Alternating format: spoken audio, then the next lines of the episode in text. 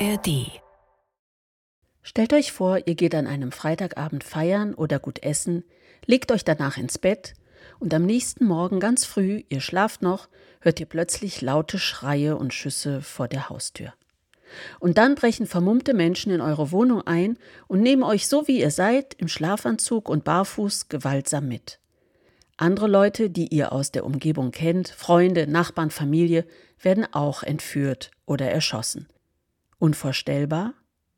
Ja. Genau das konnten sich die israelischen Bewohner und Bewohnerinnen der Kibbuzim an der Grenze zu Gaza auch nie vorstellen. Ich bin Gabriela Hermer und das hier ist Deep Doku.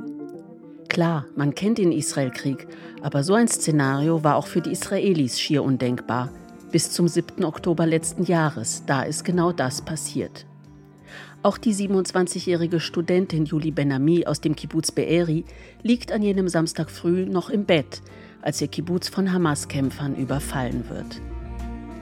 Wie sie diesen schrecklichen Tag überlebt hat, wie sie erfahren hat, dass ihre Eltern von Hamas-Kämpfern entführt worden sind und woher sie die Kraft nimmt, für ihre Freilassung zu kämpfen.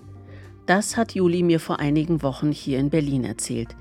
Und ihre Geschichte möchte ich jetzt euch erzählen. Genauso wichtig ist es, die Geschichte eines palästinensischen Zivilisten oder einer Zivilistin zu erzählen.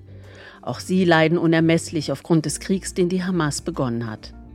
Doch wir haben entschieden, die Schicksale nicht in einer Folge miteinander zu vermischen, sondern jeder Seite ihren eigenen Raum zu geben. Doch Achtung, es geht in unserer Geschichte auch um Gewalt. Wenn ihr glaubt, das ist zu belastend für euch, dann empfehlen wir euch lieber eine andere Deep Doku-Folge zu hören. Nun also die Geschichte von Juli Benami. Die Rolle der Erzählerin spricht Adriana Alteras.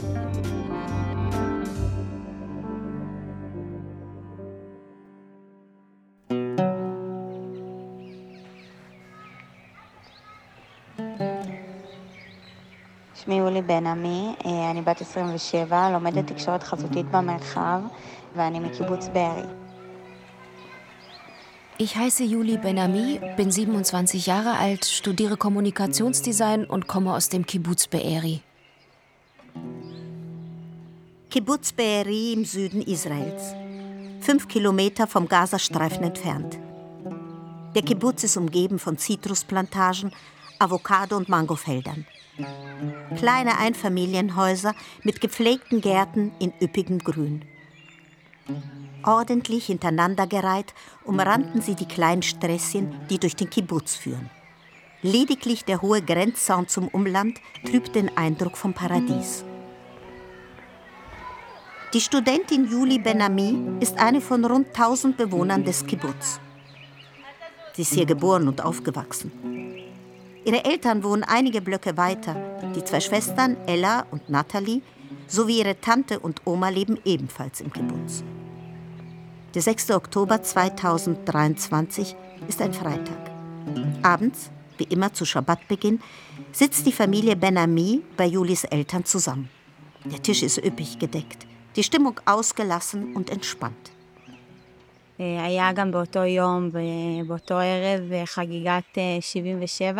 Danach sind wir noch in die Aula des Kibbuz gegangen. Dort gab es eine Feier zum 77. Jahrestag der Gründung von Be'eri. Anderthalb Jahre älter als der Stadt Israel ist der Kibbutz Be'eri.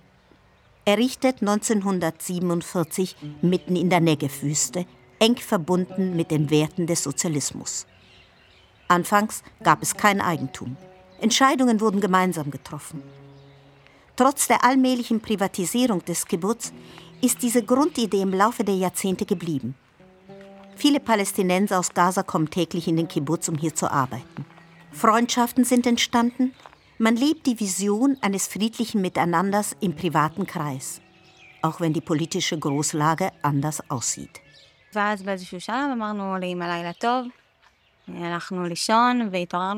Nach der Jubiläumsfeier haben meine Schwester und ich unseren Eltern eine gute Nacht gewünscht und sind schlafen gegangen. 7. Oktober 2023, Samstag, Schabbat, in den frühen Morgenstunden. Am Himmel vertreibt die aufgehende Sonne mit einem ersten orangefarbenen Streifen die Dunkelheit der Nacht. Plötzlich weckte mich die Warn-App von meinem Handy. Zweimal ertönte das Signal, das vor Raketenbeschuss warnt. Ich habe gesehen, dass die Raketen hier auf unsere Gegend abgeschossen werden. Dachte mir nichts Schlimmes dabei, wir kennen das ja. Doch dann hörte das Handy gar nicht mehr auf. Es hörte und hörte nicht mehr auf. Ich sah, dass Raketen auch auf Tel Aviv abgeschossen werden. Meinem Freund, der bei mir war, habe ich dann gesagt, hör mal, Irgendwas ist hier merkwürdig. Die schießen auf Tel Aviv, das Zentrum des Landes. Das machen die normalerweise nicht.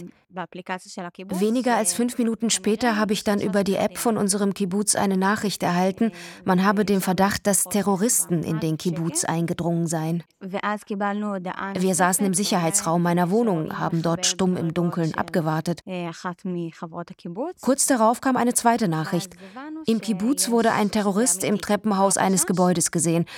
Da haben wir verstanden, das ist kein Verdacht, das ist echt. Wir blieben ruhig, dachten, in ein paar Minuten ist das alles vorbei. Wie viele Terroristen könnten das schon sein? Zwei oder drei? Plötzlich hören wir Allahu Akbar-Rufe und Schüsse, gleichzeitig Raketenalarm, ein totales Chaos.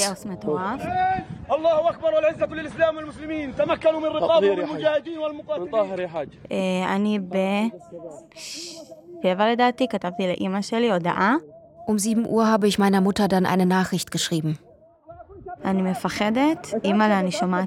Ich habe Angst, Mama. Ich höre Schüsse. Es wird geschossen. Es sieht so aus, als wären Terroristen in der Nähe eingedrungen. Nimm eine Beruhigungspille. Wie kommst du darauf? Ich verlasse doch jetzt nicht den Sicherheitsraum. Die Pillen sind im anderen Zimmer. Die Terroristen kommen von den Jojoba-Feldern gleich hinter unserem Haus. Das ist beängstigend, du hast recht. Aber das hört sicher gleich wieder auf. Juli verharrt im Sicherheitsraum. Die Schreie und Schüsse vor ihrem Haus brechen nicht ab. Nach einer Weile schreibt sie ihrer Mutter erneut. Ima? Mama? Ima? Mama, bist du in Ordnung? Ich zittere. Sie stehen vor unserem Haus, versuchen reinzukommen. Ruf doch jemanden an, Mama. Was ist los mit dir? Ich bin hier. Hab eine Wahnsinnsangst. Sie haben auf Papa geschossen. Das ist nicht wahr. Ich rufe die Polizei. Ist er verletzt? Er ist in Ordnung. Nein, Sie haben ihn nicht verletzt. Was für ein Glück. Später hat Julia erfahren, dass er in Wirklichkeit doch verletzt wurde, an der Schulter. Aber hilft euch jemand? Wo ist die Armee? Ich weiß es nicht.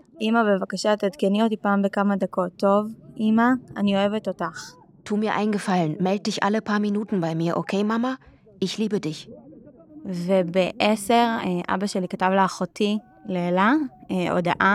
Und um 10 Uhr schreibt mein Vater meiner Schwester Ella. Sie sind im Sicherheitsraum. Sie haben uns. Schma Israel. Schma Israel, höre Israel, das jüdische Glaubensbekenntnis, das sogar völlig säkulare Juden wie Julis Vater rezitieren, wenn sie dem Tod nahe sind. Zur gleichen Zeit bin ich auch mit meiner Schwester Ella in Kontakt. Sie schreibt mir, Papa hat mir gerade sein Testament als Nachricht per SMS geschickt. Juli und ihre Schwestern Ella und Nathalie sind in größter Sorge. Ihre Eltern sind beide 57 Jahre alt. Die Mutter hat einen Gehirntumor, wurde kürzlich operiert. Was werden die Hamas-Terroristen ihren Eltern antun? Kurz nach zehn reißt der Kontakt zu ihnen ab. Um 11 Uhr finden wir dann in den sozialen Netzwerken ein Foto von meinem Vater in den Straßen von Gaza, in Unterwäsche. Das Hemd zerrissen und ohne Schuhe. Von meiner Mutter haben wir nichts gehört.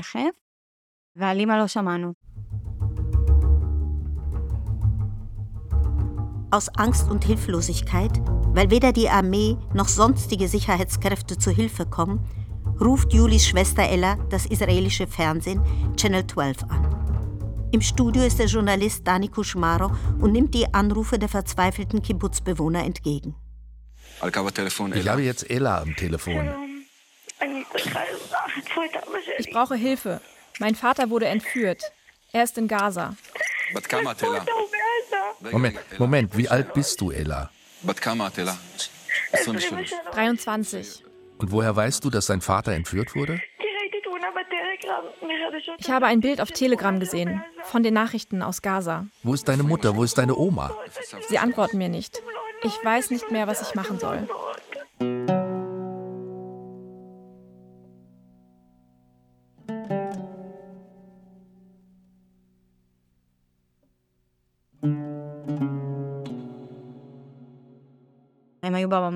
Erst später haben wir erfahren, dass sich meine Mutter in einer Ecke des Zimmers unter einer Decke versteckt hielt, als die Terroristen in den Raum eingedrungen sind. Mein Vater saß auf dem Bett. Sie nahm ihn mit. Meine Mutter hat noch gehört, wie er sagte, ich kriege keine Luft, das war's. Später kamen die Terroristen zurück ins Haus, machten das Licht im Sicherheitsraum an, rissen meiner Mutter die Decke weg und bedrohten sie mit einer Axt. Dann zogen zwei Hamas-Kämpfer sie mit Gewalt hinter sich her.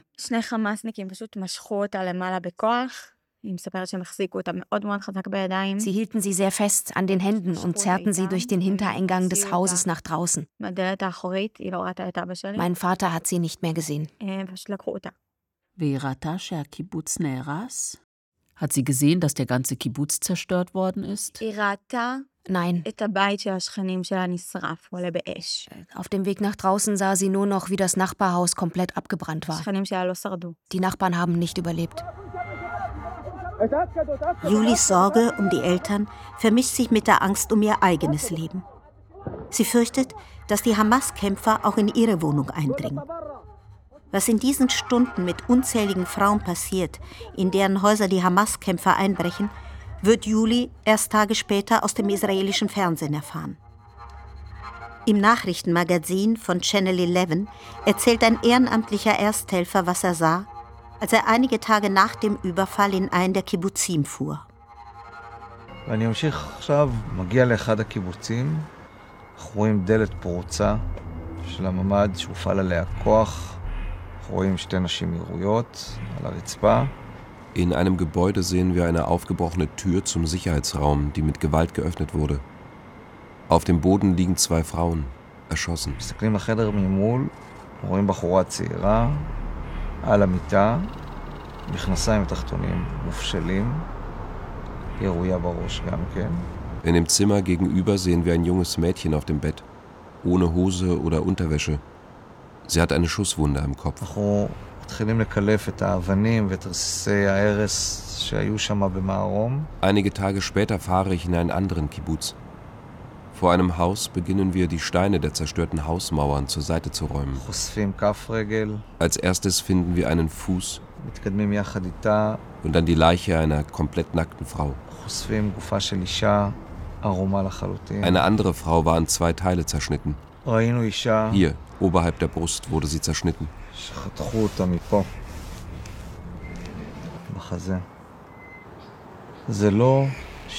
So etwas geht ja nicht innerhalb von Sekunden. Es ist nicht einfach, einen Körper zu zerteilen.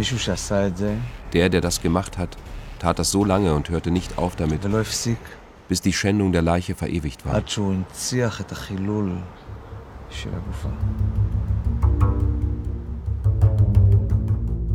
Der Ersthelfer fotografiert alles, was er sieht, mit seinem Handy. Festhalten, dokumentieren, bevor die Opfer beerdigt werden und die Gräueltaten nicht mehr zu beweisen sind. Auch die Hamas-Kämpfer dokumentieren ihre Taten. Sie machen Videos, die zeigen, wie sie die Frauen misshandeln und verbreiten diese auf sozialen Netzwerken. Einige Videos schicken sie direkt an die Angehörigen ihrer Opfer. Neben den zahlreichen Kibbuzim überfallen die Kämpfer auch das Gelände des Supernova Musikfestivals, wo junge Techno-Fans gerade dabei waren, den Sonnenaufgang zu feiern. Die zahlreichen Fotos, Videos und späteren Zeugenaussagen belegen, die Hamas wandte systematisch sexualisierte Gewalt gegen Frauen als Kriegswaffe an. Inhaftierte Hamas-Terroristen, die von israelischen Sicherheitskräften verhört werden, bestätigen diese Absichten. Das israelische Fernsehen strahlt die Verhöre später aus. Was wollten die Kämpfer mit den Frauen machen? Ihren Weg mit ihnen gehen. Was heißt das, ihren Weg mit ihnen gehen? Na sag schon. Ich will nicht reden.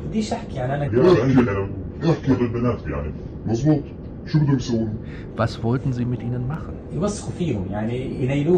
Sie beschmutzen, sie vergewaltigen.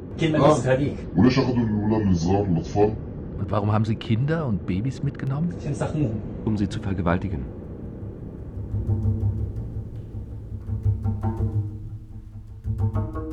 14 Stunden lang bangt Juli um ihr Leben und um das ihrer Familie. Sie selbst wird verschont bleiben. Die Hamas-Kämpfer, so wird später deutlich, sehen es eher auf größere Häuser ab, in denen viele Menschen wohnen. Schaffen es die Terroristen nicht, in ihre Häuser einzudringen, zünden sie sie an. Dutzende Familien aus Beeri, Frauen, Männer, Kinder, sind auf diese Weise qualvoll erstickt.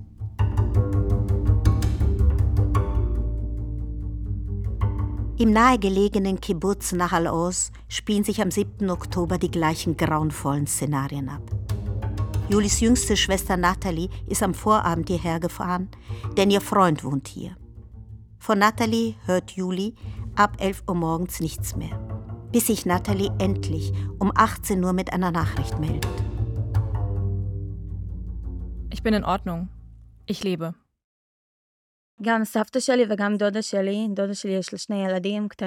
Auch der Kontakt zu meiner Oma und meiner Tante, die selber kleine Kinder hat, riss irgendwann ab. Auch von ihnen hörten wir lange gar nichts.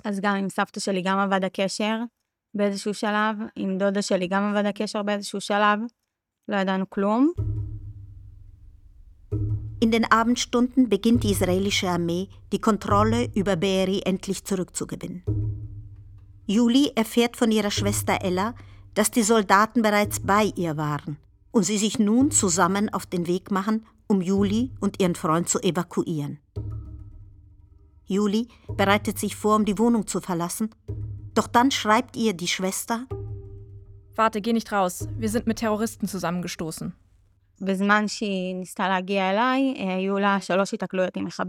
Sie haben sich hinter Büschen versteckt und dreimal in ihre Richtung geschossen. Die Soldaten haben sie beschützt. Sie warf sich auf den Boden und ihr ist nichts passiert. Ein wenig später schrieb sie mir: Okay, Juli, ich stehe jetzt draußen vor deiner Tür. Komm raus. Wir sind rausgegangen und gingen alle zusammen weiter Richtung Ortsausgang. Plötzlich wurde auf uns geschossen. Wir lehnten uns an eine Mauer. Dann schaut mich meine Schwester an und sagt, Juli, da liegen Tote.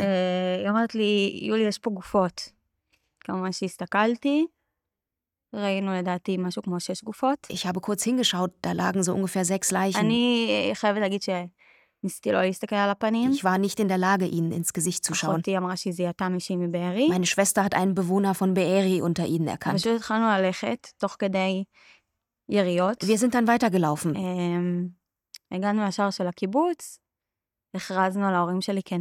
Als wir endlich am Tor ankamen, wo die Sicherheitsleute standen, haben wir unsere Eltern als vermisst gemeldet. Und immer noch.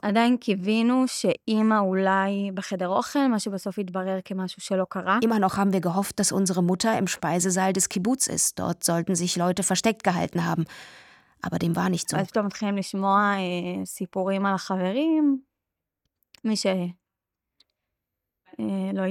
Einige andere Kibbutzbewohner haben sich an der Ortseinfahrt versammelt und sie erzählten sich, wer alles nicht mehr unter uns ist. Und währenddessen flogen die ganze Zeit Raketen über unsere Köpfe hinweg.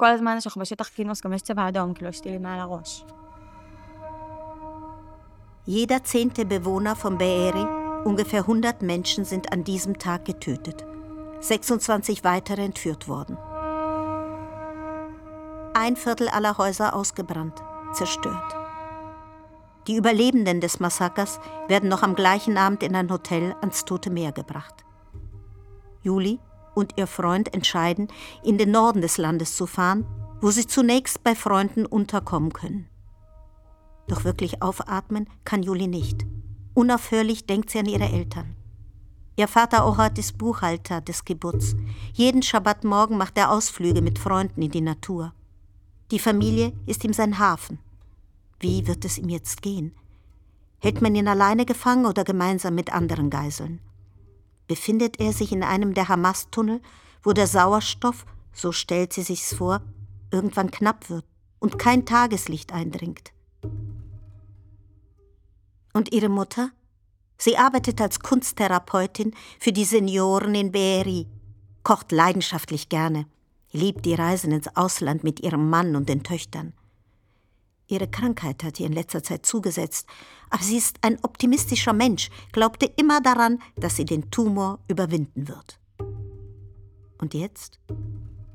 Zwei Wochen sind seit dem 7. Oktober vergangen. Seitdem haben Juli und ihre Schwestern nichts von der Mutter gehört. Lebt sie noch? Dann ein erster Hoffnungsschimmer. בבוקר מישהו שולח אה, בפייסבוק תמונה Auf Facebook postete jemand ein Foto von meiner Mutter und fragte, wer weiß, wer diese entführte Person ist. Wir haben uns sofort gemeldet. Und am gleichen Abend ließ man uns auch ein Video von meiner Mutter zukommen. Darin ist zu sehen, wie Terroristen sie mitnehmen. Also erst an diesem Tag haben wir verstanden, dass sie entführt wurde. Vorher hatten wir keine Ahnung, was mit ihr ist. כי לפני זה לא ידעו עליה כלום. ראינו שהם באים להעלות אותה על אוטו, ואז שם כאילו הסרטון נעלם. Auf dem Video sieht man, wie sie meine Mutter zu einem Auto zerren. Da bricht das Video ab. מה שהסתבר בדיעבד, שהם העלו אותה על אופנוע. Später erst haben wir erfahren, dass man ihr befohlen hat, nicht in das Auto, sondern auf ein Motorrad zu steigen. היא באה לעלות על האוטו, ואז האנשים שבתוך האוטו אמרו לה לא. הגיע אופנוע, והיא אמרה, אני לא עולה על אופנוע. Sie weigerte sich zunächst, doch die Terroristen bedrohten sie mit einem Gewehr und dann ist sie doch aufs Motorrad gestiegen. Wie eine Kriegstrophäe führen die Hamas-Kämpfer Julis Mutter Ras mit sich. Auf dem Video, das ursprünglich die Hamas in die sozialen Netzwerke gestellt hat, trägt sie einen kurzen, gemusterten Schlafanzug und ist barfuß. Ihr Gesicht ist verzerrt vor Angst. היא מספרת שבדרך היא נוסעת והיא רואה אלפי אנשים מגיעים מתוך עזה. Später habe ich erfahren, dass auf dem Weg durch Gaza Tausende von Menschen an ihr vorbeigezogen sind. והיא מספרת שזרקו עליה אבוקדו. וניסו להרביץ לה תוך כדי. Während sie auf dem Motorrad saß, haben sie sie mit Avocados beworfen und versucht, sie zu schlagen. Auch Kinder, Frauen, alte Menschen. Zivilisten aus Gaza? Ja. Dann hat man sie in eine Wohnung von Hamas-Kämpfern gebracht. Sie trugen die ganze Zeit ihre Gewehre bei sich. Meine Mutter bekam eine Pita mit Käse pro Tag zu essen und einen halben Liter Wasser zu trinken wenn überhaupt. מים, חצי ליטר ליום, בקושי. להוריד את המים בשירותים אחת לשלושה ימים, זאת אומרת ש... כשעושים את הצרכים שלך, זה פשוט נשאר שם. Die Klospülung durfte sie nur einmal alle drei Tage betätigen, aber immerhin war sie in einer Wohnung, nicht im Tunnel. היא לא הייתה במנהרות, למזלי. אני לא רוצה לדמיין. Ich mag mir nicht ausmalen, wie es ihr im Tunnel ergehen würde.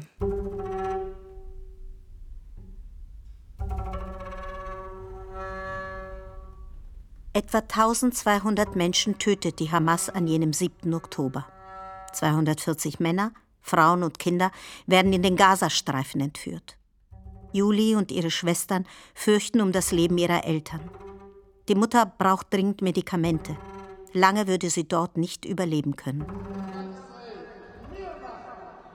Beinahe täglich gehen Juli und ihre Schwestern zum weitläufigen Vorplatz des Tel Aviver Kunstmuseums, der in den Platz der Geiseln umgenannt wurde.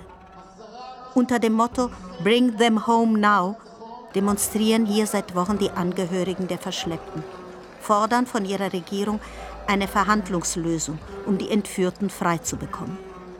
Juli fährt mehrmals nach Europa, trifft Politiker, auch Deutsche, denn ihre Eltern Ras und Ochat haben beide auch die deutsche Staatsbürgerschaft. Woher nimmst du die Kraft?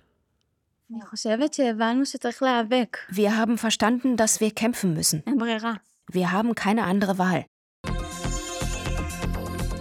ולדברי האמריקנים, כל הצדדים, חמאס, כלומר דרך קטאר, ישראל, האמריקנים ומצרים, כולם קיבלו יחד את ההחלטה לדחות את זה ביום. Well, welcome to the 700 Club. Israel and Hamas have finally reached an agreement for the release of 50 hostages. Three Americans are Feuerpause zwischen Israel und der Hamas. Diese Einigung eben kam heute. Im Nahostkrieg verdichten sich die Hinweise auf eine Vereinbarung zum Austausch von Geiseln und Gefangenen. Endlich, mehr als sechs Wochen nach dem grausamen Überfall, einigen sich Hamas und Israel auf eine Waffenruhe. Solange sie anhält, sollen täglich etwa ein Dutzend Geiseln, vor allem Mütter, Kinder und ältere Frauen, freigelassen werden. Im Gegenzug verpflichtet sich Israel, dreimal so viele palästinensische Inhaftierte aus den israelischen Gefängnissen zu entlassen. Die Hamas entscheidet von Tag zu Tag, wen sie freilassen wird. Ob ihre Liebsten darunter sind, erfahren die Angehörigen von den israelischen Sicherheitsbehörden per Telefon. ביום הראשון זה היה ב-12 בלילה, ביום השני ב-3 בלילה, ככה זה היה כמה ימים, שהיא לא מגיעה. היא לא נמצאת ברשימה. Jeden Tag wurden wir angerufen.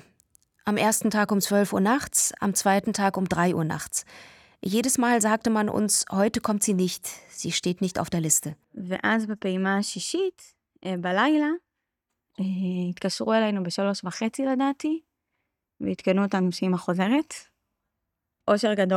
Am sechsten Tag wurden wir um halb vier nachts angerufen und man sagte uns, dass meine Mutter am nächsten Abend zurückkommt. Das war ein überwältigendes Glücksgefühl. פתאום אני רואה את הטלפון שלה, את המספר, ואני מתקשרת אליה, כאילו, ואני עונה לה, ואני אומרת לה, אמא, אני לא מאמינה שאת מתקשרת אליי עכשיו, אני לא מאמינה שאני רואה את השיחה ממך. זה היה... Sobald meine Mutter wieder israelischen Boden betreten hatte, rief sie mich an. Ich sah ihre Nummer auf meinem Display und ging ran. Mama, ich kann nicht fassen, dass du mich anrufst, sagte ich ihr. Ich kann nicht glauben, dass ich deine Nummer auf meinem Display sehe. Das war einfach.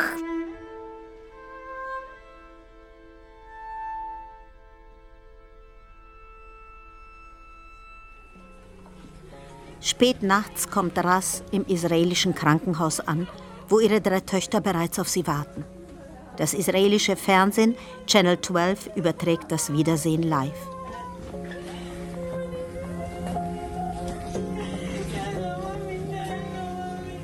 Ich glaube es nicht.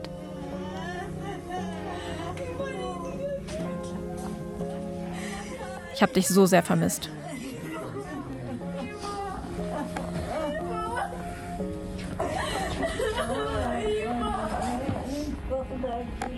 Tut mir leid, dass ich euch solche Sorgen bereitet habe. Was für ein Blödsinn.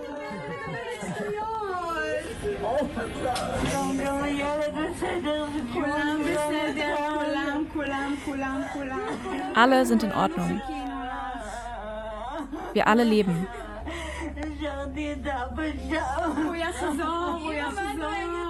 Ich habe Papa dort gelassen. Er wird zurückkommen. Lange liegen sie sich in den Armen. Dann, allmählich, beginnt die Mutter zu erzählen. Sie sagte uns, dass sie während der Geiselhaft gar nicht wusste, ob wir noch am Leben seien.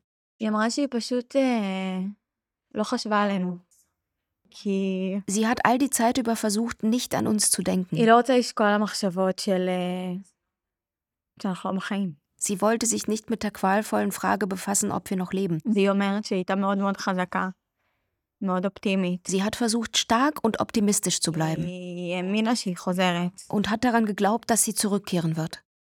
54 Tage war Ras Benami in Gefangenschaft der Hamas. Sie hat stark abgenommen und ihr gesundheitlicher Zustand ist besorgniserregend. Nach ihrer Freilassung hält die Waffenruhe noch zwei Tage. Dann am 2. Dezember beschießt die Hamas Israel erneut mit Raketen. Das israelische Militär reagiert mit Bombardements auf Hamas-Stellungen. Die Freilassung der Geiseln ist beendet. Noch immer sind 136 Menschen aus Israel gefangen in Gaza. Unter ihnen auch Ras Ehemann Ohad. Jetzt, wo Ras wieder frei ist, beginnt ihr nächster Kampf. שלי חזרה ביום, לדעתי, רביעי. Meine Mama ist an einem Mittwoch freigelassen worden und am Freitag waren wir schon auf dem Platz der Geiseln, um für die Freilassung meines Vaters zu demonstrieren. Ich muss jetzt stark sein, für meine Mutter und für meinen Vater.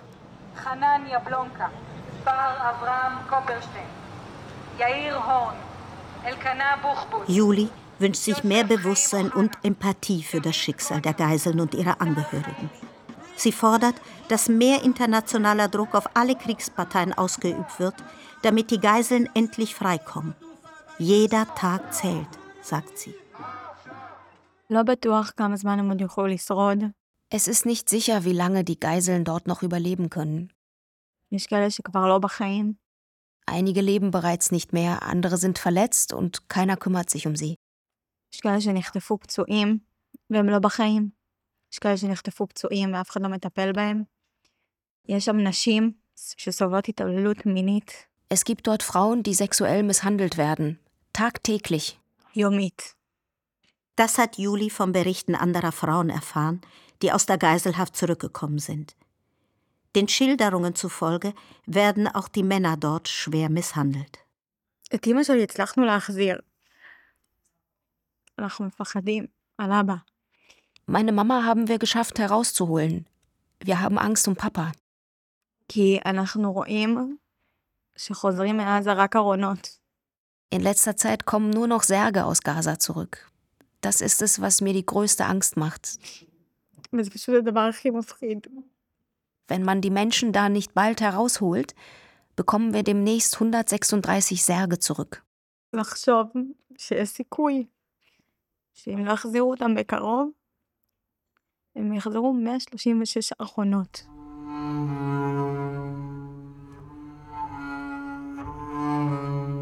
We won't stop until they're back. We won't stop until they're back. We won't stop until they're back. שנחזור הביתה! כולם! בריאים! We won't stop. Tel Aviv, 13.01.2024. Genau 100 Tage nach dem Überfall der Hamas auf Israel.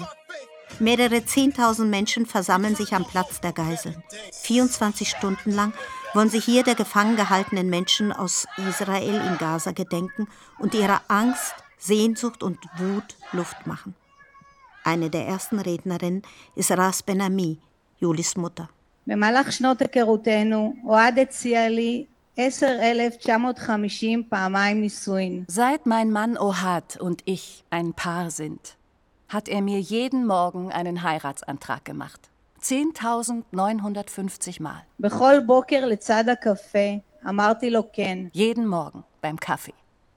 Und jedes Mal habe ich Ja gesagt. במאה הימים האחרונים אני מתעוררת כל בוקר ומתאכזבת לגלות שלא לא אקבל הבוקר הצעת נישואין. In den letzten 100 Tagen bin ich jeden Morgen ohne deine Heiratsanträge aufgewacht, Ohadi. Du schuldest mir jetzt schon 100 Heiratsanträge. אוהדי שלי, לימדתי אותך איך זה להיות בזוגיות, Ich habe dich gelehrt, wie man in einer Partnerschaft lebt. Aber ich habe dich nicht gelehrt, wie man in Geiselhaft lebt. Geisel zu sein bedeutet nicht zu wissen, wann und ob das Essen kommt.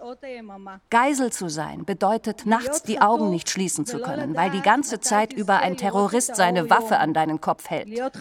Geisel zu sein bedeutet nicht zu wissen, ob du in der nächsten Minute noch am Leben sein wirst. 45 Tage sind nun vergangen, seit ich aus der Geiselhaft der Hamas im Gazastreifen befreit wurde. Aber solange Ohad nicht nach Hause kommt, fühlt es sich für mich so an, als wäre ich noch immer in Geiselhaft. Ohad und den anderen 135 Geiseln geht die Zeit aus. Ohad ist verletzt und jeden Tag, an dem er nicht behandelt wird, verschlechtert sich sein Zustand noch mehr. Die Rückkehr aller Geiseln muss auf der Prioritätenliste ganz oben stehen. Das Kriegskabinett muss jedem Deal zustimmen, das zur Freilassung der Geiseln führt. החטופים. אוהדי שלי, Mein Ohadi, אני מבטיחה לך שתחזור. ich verspreche dir, dass du zurückkehren wirst. האהבה שלנו הכי חזקה בעולם. Unsere Liebe ist die stärkste der היא Welt. תנצח גם את החמאס. Sie wird auch die Hamas besiegen. אין אופציה אחרת. עכשיו! Wir haben keine andere Option. עכשיו! עכשיו! Jetzt. עכשיו!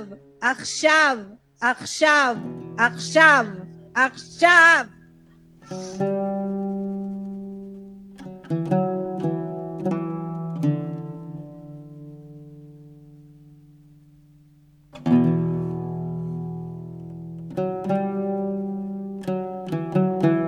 you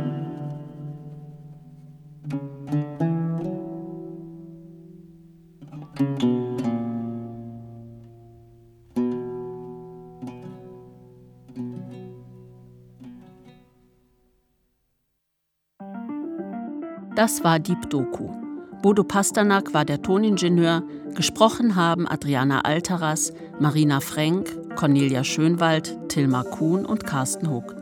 Die Musik hat Sophia Scheffler komponiert. Und ich, Gabriela Hermer, war die Autorin und Regisseurin dieser Folge. Mehr Deep Doku-Folgen gibt's immer mittwochs, jede Woche in der ARD-Audiothek und überall da, wo es Podcasts gibt. Und zum Schluss noch ein Podcast-Tipp. Der Rest ist Geschichte, heißt der Podcast vom Deutschlandfunk. Die Folge Geschichte der Hamas möchten wir euch besonders ans Herz legen, zu finden in der ARD Audiothek und überall, wo es Podcasts gibt.